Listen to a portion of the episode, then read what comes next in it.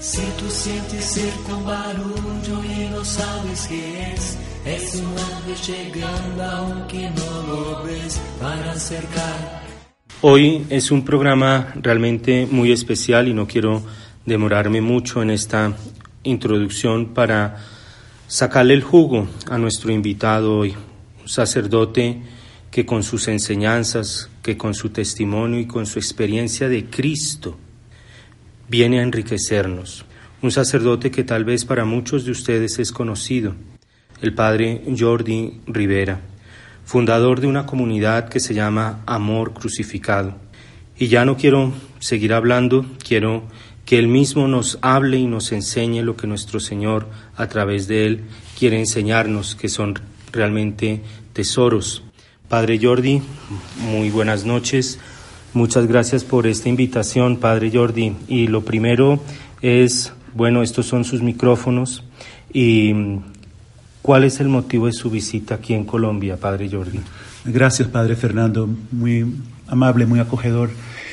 Vine a Colombia en esta ocasión para participar en el retiro anual de sacerdotes que se lleva a cabo en el Foyer de Charité en Zipaquirá. Este año somos 72 sacerdotes y se ha manifestado el Espíritu Santo de una manera maravillosa. Y quiero darle gracias a todos los que escuchan, que oran por los sacerdotes en este tiempo de gran tormenta, que ya lo sabemos porque está en la prensa, pero está en todos lados. Sin embargo, el Señor quiere renovar, quiere levantar a su sacerdocio. Y si hay sacerdotes heridos, sacerdotes con problemas, lo que debemos de hacer es orar y amarlos. Este es el camino de, Jesús, ¿verdad? Y así el Señor está restaurando el sacerdocio y, y, lo que hemos visto aquí, ¿verdad, Padre? Ha sido eh, una gracia inmensa. El Señor vino no solamente para sacarnos del pecado, sino para hacernos hombres nuevos y para restaurarnos en nuestra misión. Yo creo que nosotros no pensamos así como Dios. Si alguien ha fallado, alguien ha pecado, ya lo descartamos. Pero vemos cómo Jesús toma a Pedro, que lo había negado tres veces, y le pregunta tres veces, ¿me amas? Apacienta mis ovejas.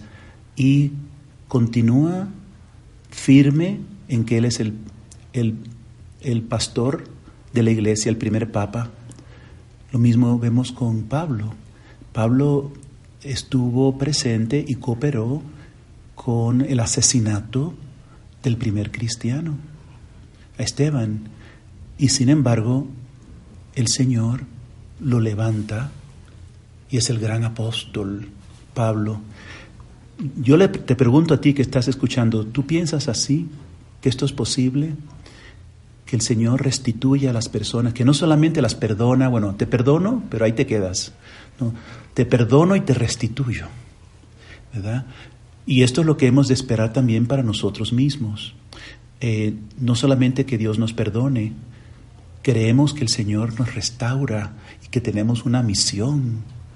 Cada uno de nosotros, los laicos, tenemos, tienen una misión maravillosa en la iglesia. Así que no importa cómo haya sido tu pasado, si eres humilde para confesarte, para reconocer y para adherirte con otros hermanos a la iglesia, el Señor te va a levantar, el Señor te va a dar a participar de su misión de redención. Esto realmente es muy importante, Padre Jordi, y muy actual, muy necesario que usted nos lo diga, porque el, el obispo auxiliar de, la, de Los Ángeles, Monseñor Barron, él ha dicho que esta es la peor crisis en la historia de la Iglesia. Uh -huh.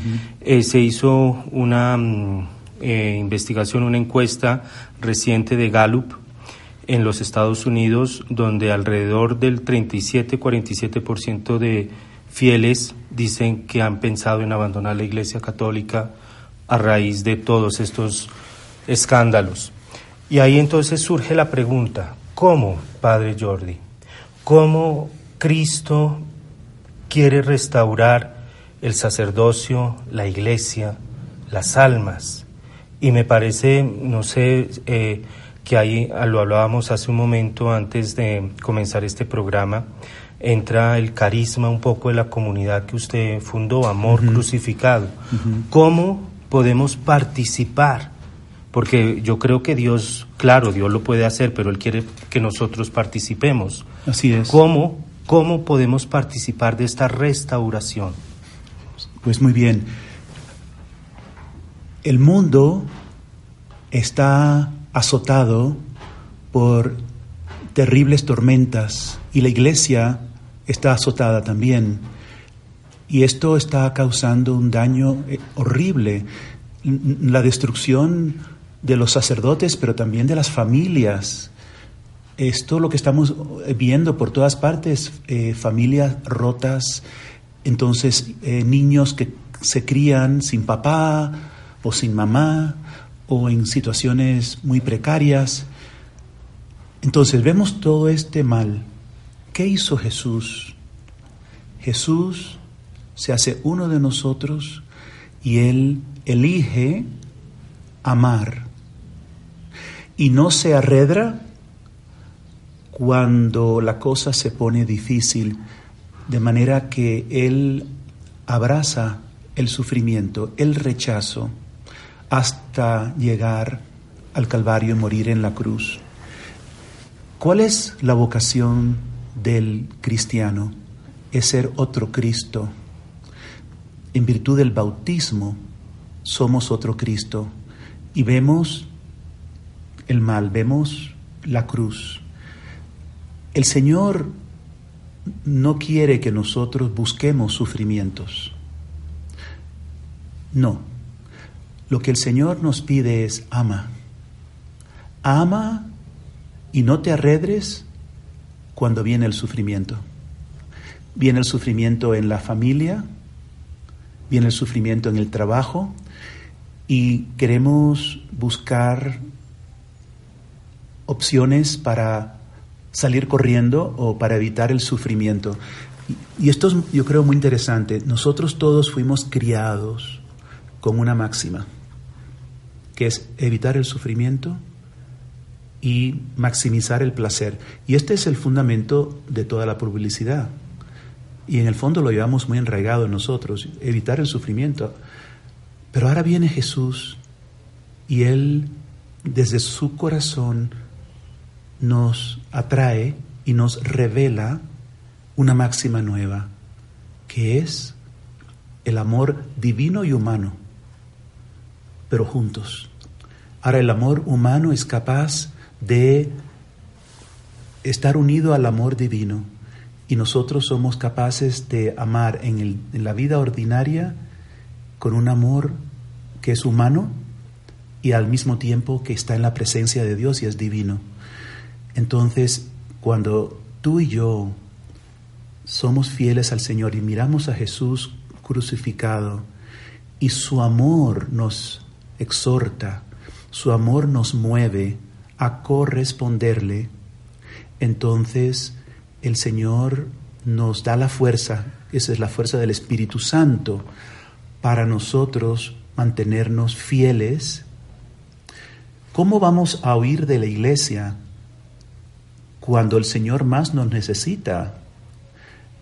¿Acaso es que nosotros se nos ha olvidado que somos seguidores de Cristo y vamos a traicionar al Señor cuando hay crisis en la iglesia. Entonces mi fe no está puesta en que los sacerdotes sean santos. No está puesta en que todo en la iglesia sea justo y bien. Está puesta en el dador, en, en Jesús, que es el que nos ha dado vida.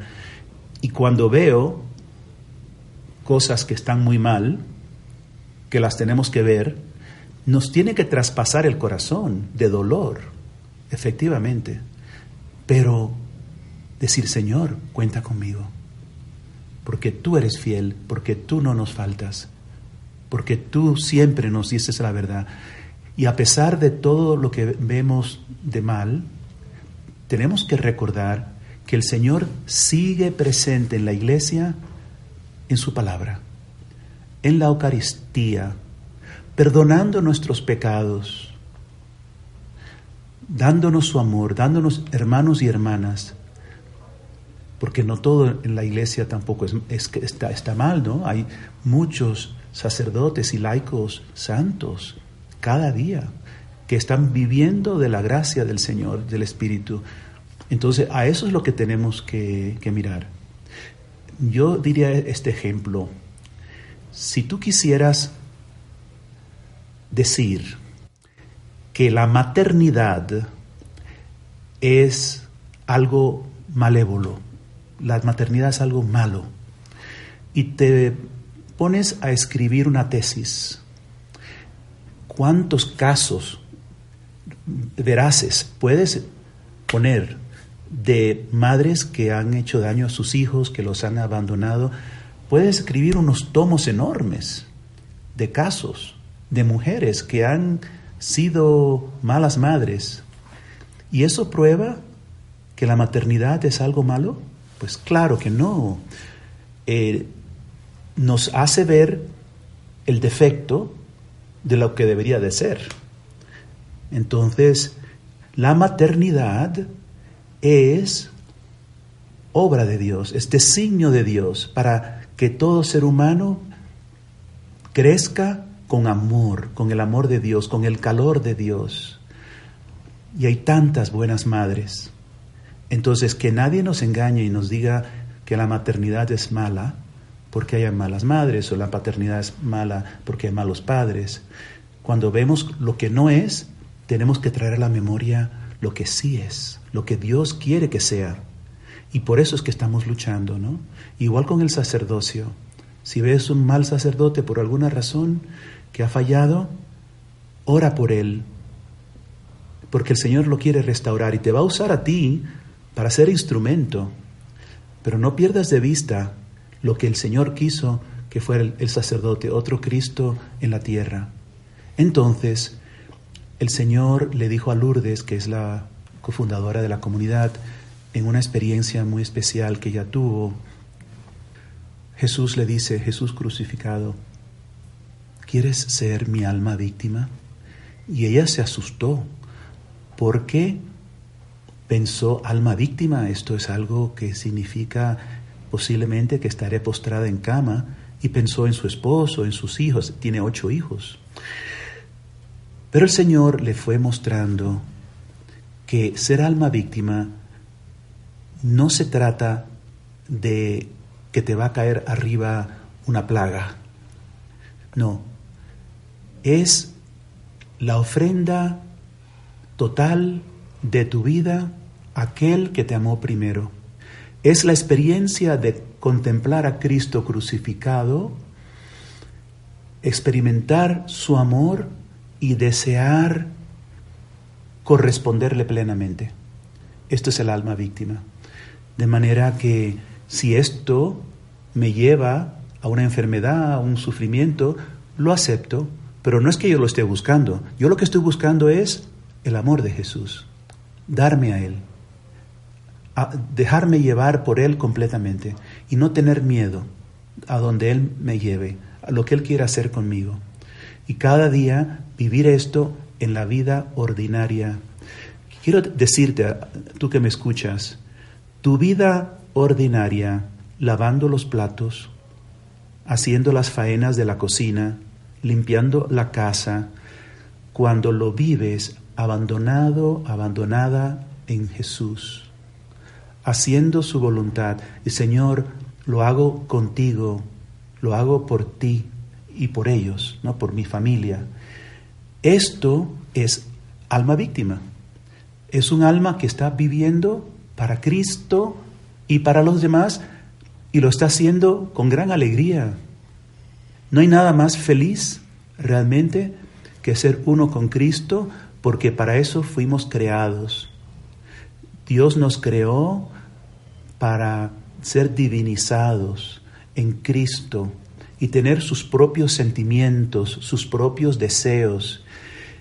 Ahora cuando el mundo está pasando por una crisis y hay tantas injusticias, tanto pecado, pues a un alma que quiere vivir el amor, pues esto le va a costar mucho, porque se va a enfrentar continuamente con la cruz. La cruz puede ser un esposo alcohólico, un hijo drogadicto, un problema en el empleo o desempleo. Entonces, ¿cómo vivo yo estas pruebas como alma víctima? Señor, estoy pasando esta situación, la vivo en paz contigo y no solamente la ofrezco, aunque eso es muy importante porque es un acto sacerdotal por excelencia, es ofrecer y todos somos sacerdotes del bautismo, por el bautismo. Pero yo les invito a algo más, a sufrir lo que estemos sufriendo unidos con Cristo, no solamente entregárselo, sino Señor, lo vivo contigo, de manera que esta prueba de ese esposo, de ese hijo, es algo tan difícil, tan doloroso, sé que Jesús íntimamente lo está viviendo conmigo, porque Jesús me ama y él dijo, lo que le hacen al más pequeñito, me lo hacen a mí. De manera que cuando tu esposa está sufriendo por ese marido, por ese hijo, y lo estás viviendo en unión con Jesús, el Señor te está acompañando y te está dando fuerza para que tú, como alma víctima de amor, estés irradiando luz, amor, vida en esa situación. Y no sabemos qué pueda pasar, pero ciertamente van a irradiarse muchas gracias y sé muchos testimonios de, de, madres, de padres que han vivido este victimazgo y no solamente se han llenado de paz y de intimidad con Jesús, sino que lo que estaba ocurriendo en su contorno comenzó a sanarse, porque ya no era el resentimiento, ya no eran las peleas, es el vivirlo con Jesús. Y no solamente eso, sino que el Señor me acompaña íntimamente, yo sé que Él lo está viviendo conmigo, y yo, por mi parte, quiero también vivir el sufrimiento de Jesús, lo que Jesús está sufriendo. ¿No piensan ustedes que Jesús está sufriendo no solamente por ese esposo, sino por tantos, por tantos jóvenes perdidos, por tanto pecado? Entonces, Señor, te quiero acompañar. Siento tu dolor. Y alguna persona puede pensar, pero Padre, ¿quién aguanta eso? Vivir con todo el dolor de Jesús es que nos hundiríamos. No es cierto, porque Jesús nos dijo, vengan a mí los que están cansados y agobiados, y yo les daré descanso, porque mi yugo es llevadero, mi carga es ligera. Esto es un misterio, pero cuanto más sentimos con Jesús, cuanto más participamos de su dolor como almas víctimas de amor, más felices somos. Es una paradoja. Pero aquí está la, el secreto, la llave, que no debe ser secreto, tenemos que anunciarlo a los cuatro vientos, que la felicidad está en vivir todo con Jesús, todo con Jesús. Las alegrías, las penas, cuando, cuando una persona se enamora y se quiere casar, ¿qué le dice el día de la boda al cónyuge? Prometo serte fiel en alegrías y en las penas, en la salud y en la enfermedad todos los días de mi vida. Qué tremendo, qué tremendo compromiso que estamos haciendo. Y no somos capaces de hacer lo mismo con Jesús. Casarnos, Él quiere casarse con nosotros. Pero no, estoy diciéndolo de una forma análoga, no, es, es una realidad. Es el, es el matrimonio místico que significa participación completa de bienes, de vida, de amor, que ya no somos dos, sino uno en su sacrificio de amor. Y por cierto, este es el lema que el Señor nos dio en la comunidad. Súfrelo todo conmigo. Ya no somos dos, somos uno en mi sacrificio de amor. Y de esta manera va pasando otra cosa interesante, que a través de las pruebas el Señor me va revelando quién yo soy. Esto se llama autoconocimiento, porque empiezo a descubrir en mí actitudes que no están bien, de rabia, de resentimiento, hasta de odio. Ah, en algunas tormentas, sí, eh, experimentamos envidia, espíritu de competencia. Entonces, cuando, sentimos estas cosas, no las enterremos como si nos vamos a separar de esto así. No, eh, me, estoy dando cuenta que tengo envidia a esta persona. Me estoy dando cuenta que tengo resentimiento con esta persona. Entonces esto lo debo de traer a mi conciencia y rendírselo a Jesús.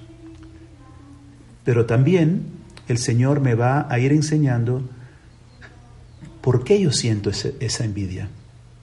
O sea, ¿por qué le tengo envidia a otro ser humano? Y el Señor me va a llevar a la raíz, que es donde está la herida.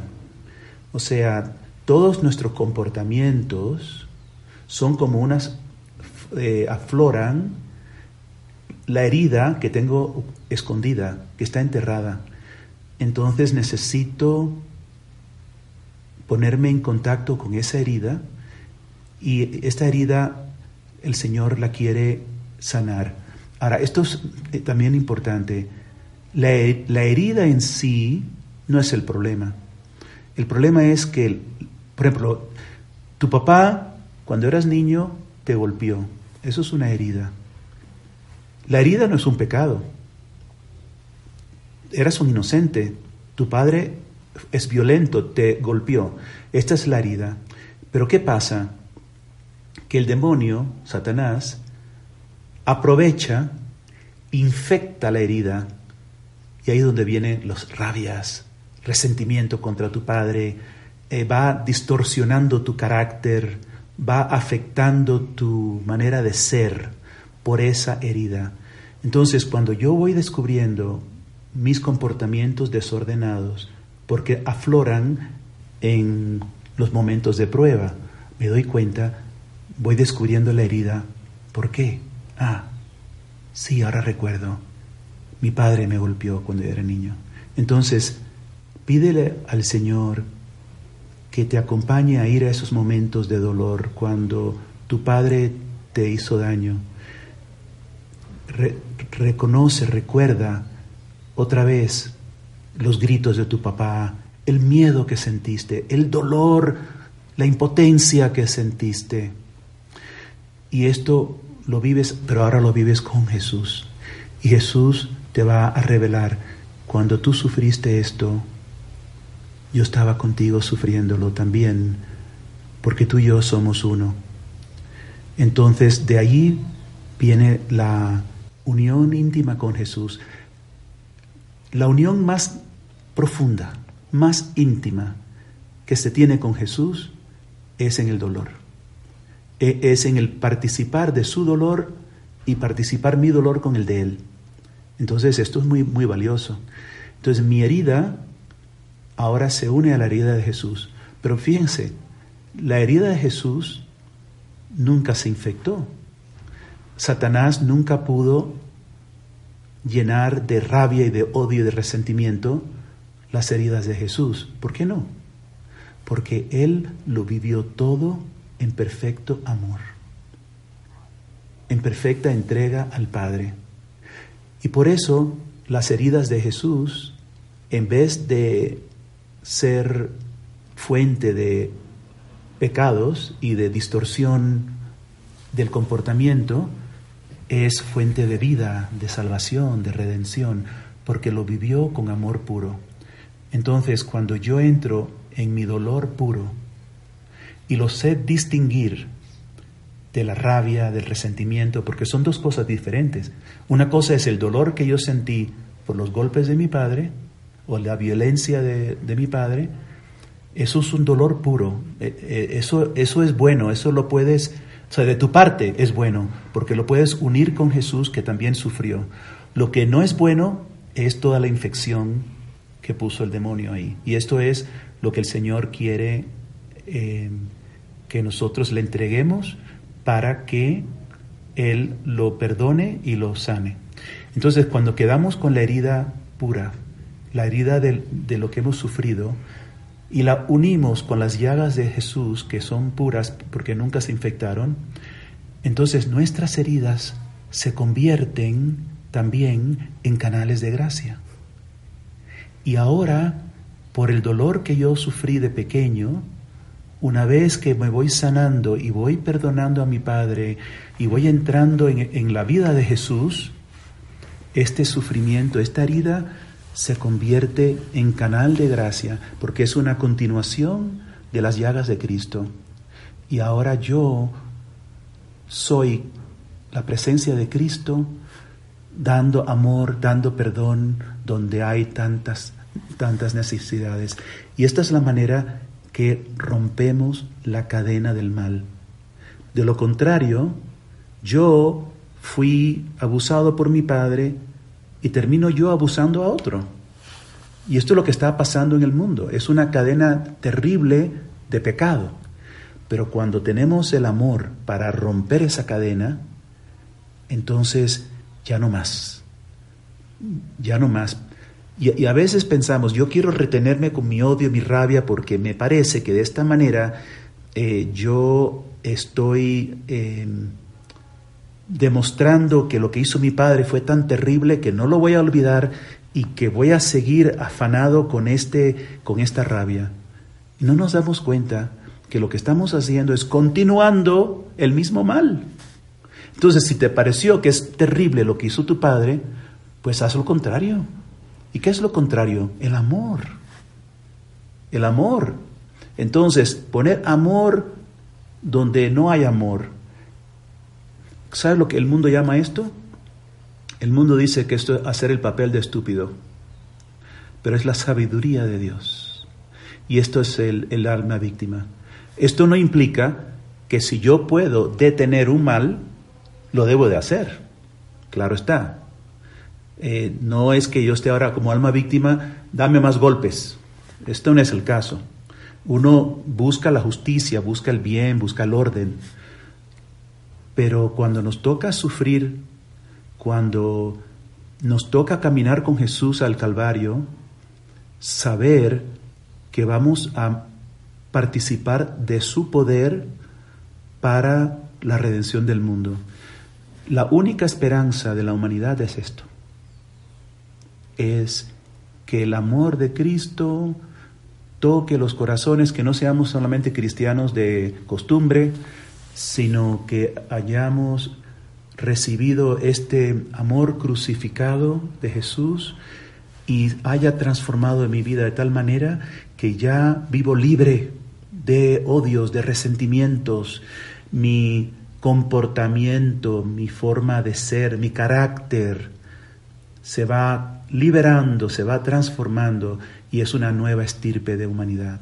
Hombres, mujeres nuevos, capaces de amar, capaces de dar alegría, de dar luz, esperanza. Y esto es, esto es la invitación, hermano, que te hago. Ah, no importa cómo haya sido tu vida, todo todo en tu vida tiene un valor profundo que puedes unir con Jesús para hacer mucho bien en, la iglesia. Pues oyentes de Radio María, acabamos de escuchar todo un compendio de teología espiritual, teología mística. Eh, eh, realmente vale la pena y los invito a que mm, vuelvan a oír estas enseñanzas del Padre Jordi, que son una riqueza, como lo decíamos al comienzo del programa. Ya lo decía San, San Pedro, con tus llagas hemos sido curados, unas llagas, como en las palabras del Padre Jordi, sin infección. Y San Pablo lo va a decir, no te dejes vencer por el mal, antes bien, vence el mal con el bien, con el amor. Vamos a un breve corte musical y ya regresamos con estas ricas enseñanzas que el Padre Jordi nos está compartiendo.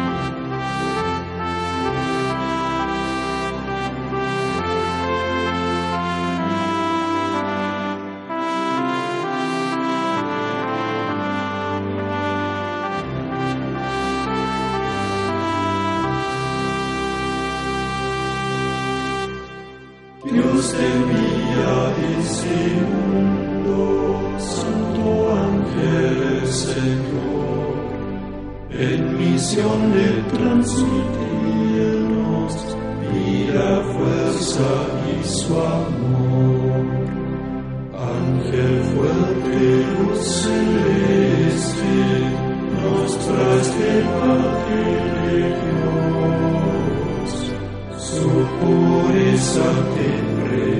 Regresamos con el Padre Jordi Rivera, estamos hablando de estas ricas enseñanzas de unirnos con Cristo, ser unos con Cristo. Hemos escuchado antes de el intervalo musical realmente una riqueza. Yo sentía una fuente de agua viva que estaba corriendo en las palabras del Padre Jordi. Pero quería, si es posible, Padre Jordi, con todo respeto, eh, porque lo que usted nos ha compartido es realmente una riqueza enorme y le agradezco. Y no sé si usted pudiera aquí en los micrófonos de Radio María compartirnos si lo que nos acaba de decir usted lo ha vivido, Padre Jordi. Pues sí, claro, vivido en carne propia y también lo he vivido caminando con mis hermanos y hermanas. Es ese sufrimiento que se hace poderoso cuando se une con Jesús, cuando el Señor nos da la gracia de verlo con tanta profundidad que Él, porque nosotros no podemos, Él en nosotros perdona. La verdad, mi vida ha sido muy feliz, pero también han habido eh, pruebas. Mi, mi padre era una persona violenta, eh, caprichosa, y mis padres se divorciaron y pues um, yo como que le tenía miedo a mi padre y esto afectó mi carácter de manera que le tenía miedo eh, eh, de alguna forma a la autoridad, a personas con autoridad, ¿no? Y esto pues me ponía siempre en una actitud como adulto con niño, siendo ya yo una persona adulta, al ver a una persona con autoridad me sentía como, como un niño atomorizado. Y fue a través de esta gracia de ir atrás y descubrir esto y reconocerlo y sufrir aquello con Jesús que el Señor comenzó a sanar. Y entonces el, el dolor puro, ya sin resentimiento, sin, sin miedos, poderlo unir con Jesús, que me acompaña siempre, y poder ser entonces más sensible al sufrimiento de mis hermanos. Esto es algo muy importante. Tenemos que aprender a ser humanos, porque Cristo vino a restaurar todo lo humano, todo no para reprimir, sino para restaurar en Cristo. De manera, por ejemplo, los afectos. Dios no quiere que... No, es malo tener afectos. Tenemos que encontrarnos con nuestra afectividad y saberla vivir con Jesús para amar a todos los que el Señor pone en nuestra vida, pero con un amor puro, de acuerdo con lo que es propio en Cristo para esta relación particular. Y para el sacerdote, por ejemplo, su identidad esencial es padre, es la paternidad. De manera que a medida que el sacerdote va creciendo por gracia de Dios en su paternidad es capaz de amar entrañablemente a sus hijos e hijas espirituales y darse por ellos tal cual, porque es padre. Un sacerdote que se ha desconectado de su paternidad corre el peligro de convertirse en un funcionario de sacramentos, o caer en lo que el Papa Francisco tanto nos insiste, el peligro del clericalismo, que nos sentimos encumbrados en nuestra profesión, en nuestros conocimientos, y hacemos la misión y la hacemos bien en el sentido de que hacemos las cosas de acuerdo con la ley canónica. Pero, ¿dónde está el amor? ¿Dónde está la proximidad, el cariño que Dios quiere que el Padre tenga con sus hijos? Y es que a veces el sacerdote, por tantos golpes que se le han dado a los sacerdotes, empieza a tener miedo. Eh, recuerdo en una ocasión, en una misa, que venía un niño pequeñito corriendo a un sacerdote y, yo veía el sacerdote el miedo que tenía, porque hoy día está mal visto ¿no? que, un, que un sacerdote vaya a, a, recoger a un chico y darle un abrazo, lo cual debería de ser lo más normal. Y entonces caemos en otro tipo de abuso, que es negarle a los niños el amor paternal. Vemos cómo Juan Pablo II recogía a los niños, los besaba. ¿A quién se le va a ocurrir algo torcido, algo sucio en el amor de un verdadero padre? Entonces, el Señor no quiere reprimir, el Señor lo que quiere es restaurar, sanar. Que tengamos otra vez padres y madres que sean capaces de amor, de expresar cariño. Pero estamos invadidos en una cultura que ha explotado la sexualidad de tal manera que va enfermando los cerebros, ¿verdad? De la gente. Entonces, como dijo muy bien Benedicto XVI recientemente, en los años 60 tuvimos esta revolución sexual y esto ha afectado profundamente a los seres humanos. Y los sacerdotes vienen de las familias, vienen del mundo y están también afectados. Entonces aquí está el problema. El problema no es el sacerdocio, es el pecado que se está polulando por todas partes y también se infiltra dentro de los sacerdotes porque vivimos en este mundo. Entonces, ¿qué es lo que hace falta? Pues hay que volver a Cristo. No somos de este mundo, estamos en este mundo, pero tenemos la gracia de ver las cosas como las ve Dios.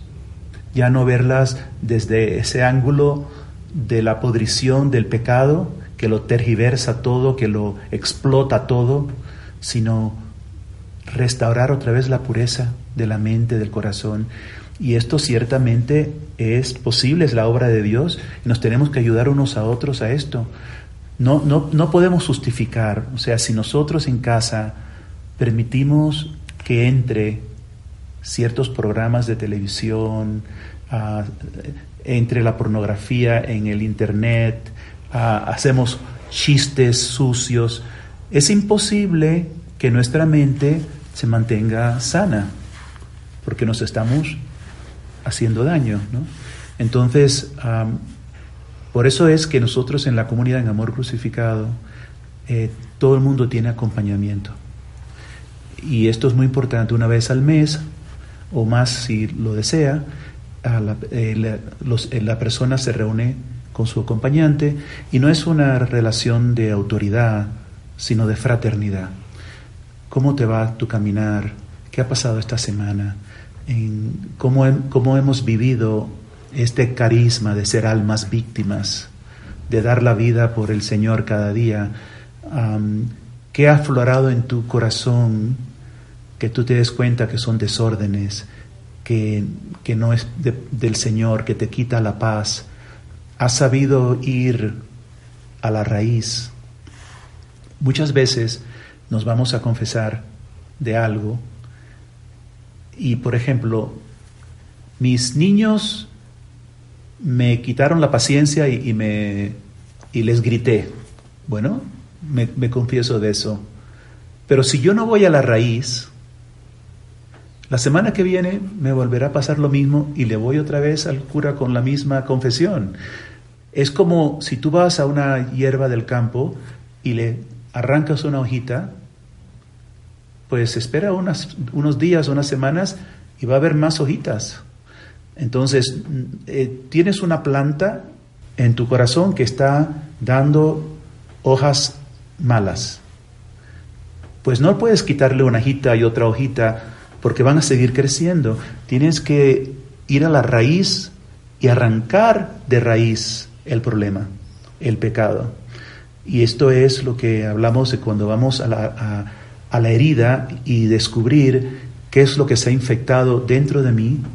¿Por qué tengo esta rabia? ¿Por qué no sé vivir en paz el reto de ser madre con mis hijos? Y el Señor nos va a, mostrar. Y cuando vamos descubriendo la raíz, el Señor nos va a dar la gracia para no caer otra vez y otra vez en el mismo pecado. O sea, el Señor quiere sanar de fondo, ¿verdad? Entonces, esto es muy importante. Yo te pregunto, ¿tienes alguien en tu vida que te diga la verdad? Que te ayude en tu camino, con quien tú te abras y te hagas vulnerable.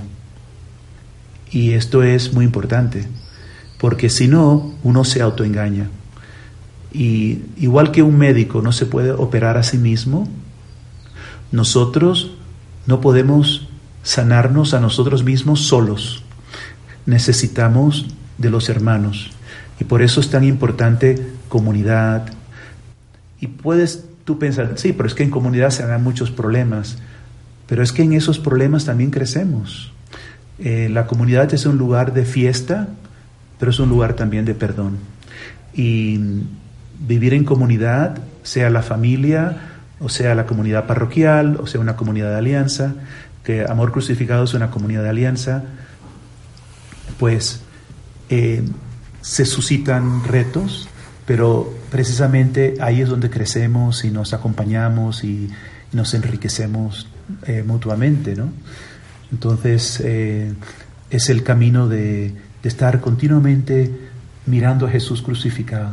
Y yo les diría, cuando vamos a Jesús, no solamente es una oración mental, no nada más de, pensar, sino permite que el Señor entre también en tu sentir. Eh, vete al crucifijo y bésale los pies.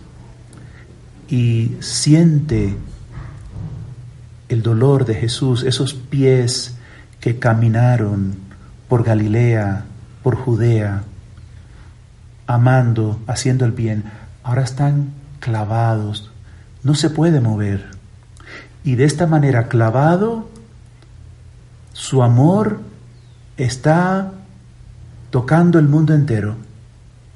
Entonces, Señor, a veces me siento clavado, me siento que las situaciones de mi vida me tienen como tú.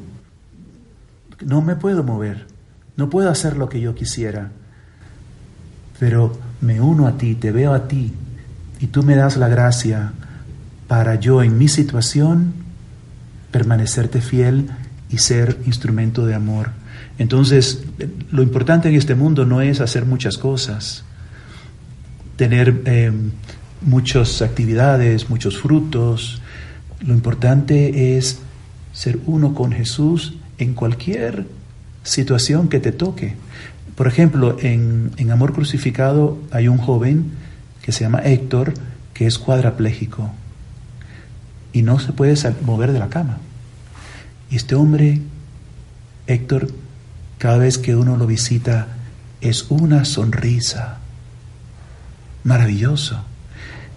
Y le pasa como Mark Robán, que van las personas allí a hablar con él, a consultar con él, porque él tiene amor y tiene palabras de Dios para todos los que le visitan. Y es cuadraplégico. Él podría vivir amargado, frustrado, y él dice, gracias te doy Señor por mi accidente, porque yo antes estaba por un mal camino. Mi vida era nada más ambición, soñar en ser un gran cantante, cosas del mundo. Y tú me has dado la gracia de vivir este, este, esta cruz para ser instrumento de vida para muchos. El, para mí es un reto tremendo de, amor de, para mi propia vida, ¿no? Y siempre me recuerda, no es que tengas muchos talentos, no es que tengas muchos carismas, el, el don más importante del Espíritu Santo es el Espíritu Santo. Que el Espíritu Santo está en ti, hermano, hermana, que me escuchas. Que tú eres templo de Dios que tú en tu dolor, en tu situación, en tu angustia, eres uno con Cristo en esta tierra. Y recuerda que, que Jesús, más del 90% de su vida lo pasó en el total anonimato. Lo pasó en Nazaret, escondido, oculto, hasta que la gente decía, ¿y algo bueno puede venir de Nazaret? Pero si conocemos a su Padre, como quien dice, este no, ¿qué, puede ser? Pues este es Dios. Y ahora eres tú y Dios está en ti y estás así oculto y escondido, pero tienes que tener fe para creer que tu vida tiene tanto valor. Y este es el, el, uh, camino que vamos descubriendo en, en la comunidad, el ir um, uniendo nuestras heridas con el Señor, aprendiendo de nuestros momentos de prueba, a ver cómo los vivo con el Señor y, si no los vivo con el Señor, ¿por qué no los viví con el Señor?